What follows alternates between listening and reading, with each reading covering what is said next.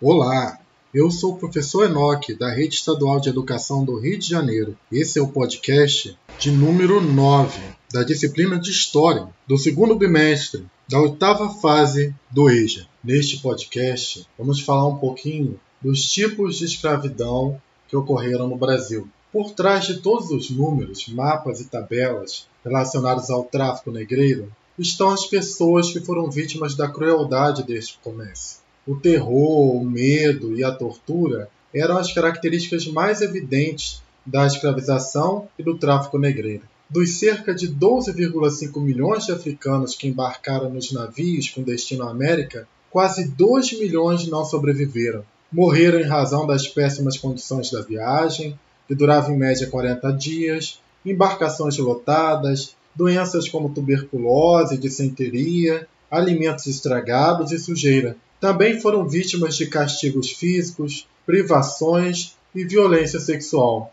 Nos navios, os africanos resistiam com frequência, promovendo motins na tentativa de se libertar. Um a cada dez navios ocorreu algum tipo de rebelião de escravizados ou ataque na costa africana as fugas, as revoltas armadas e a formação de comunidades de fugitivos são alguns exemplos da resistência à escravização que acontecia ainda no interior do continente africano. As pressões dos agentes envolvidos na economia escravista para aumentar a cada dia o fornecimento de escravizados levaram as elites africanas a criar e a implementar meios para obtenção de cativos, como sequestro, a captura ilegal de livres e libertos e a escravização de pessoas acusadas de algum crime.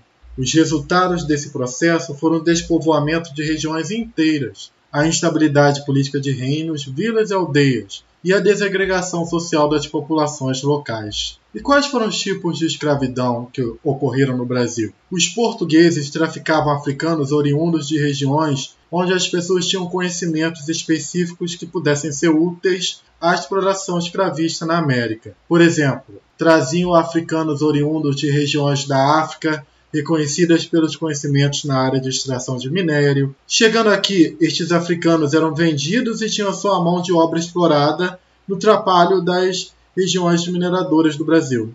Os africanos escravizados desempenhavam trabalhos compulsórios na agricultura, serviços domésticos, comércio. Existiam os denominados escravos de ganho. Geralmente eles negociavam com seus senhores parte dos lucros no comércio. Com este dinheiro, os escravizados podiam comprar a sua alforria, vendiam quitutes, produtos manufaturados ou serviços, executavam serviços de carga de água, dentre outros. As condições de vida do escravizado, o tempo de vida dele, variava diante de diversos fatores. Escravizados que trabalhassem no comércio geralmente viviam mais tempo e tinham mais chances de conseguir sua alforria. Trabalhando na lavoura de cana-de-açúcar, as condições de vida do escravizado adulto eram as piores possíveis, geralmente não passando de 10 anos de vida. Das feitorias africanas, os africanos traficados faziam a travessia do Atlântico nos porões de embarcações apinhadas de gente, em péssimas condições de salubridade e alimentação. Muitos morriam na travessia e seus corpos eram jogados ao mar. Quando chegavam nos portos do Brasil, eram exibidos como peças no mercado.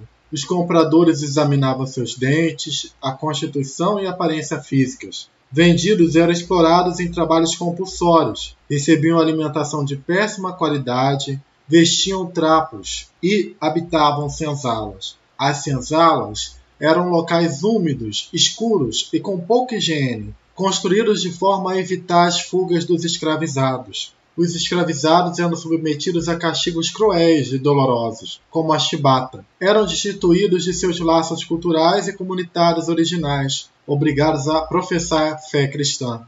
Como forma de resistência cultural surge o sincretismo religioso, conforme verificamos no candomblé praticado no Brasil. Escravizadas e também escravizados eram explorados e violentados sexualmente. Caso tentassem fugir e fossem pegos, eram severamente castigados. Os chamados capitães do mato caçavam escravizados fugitivos.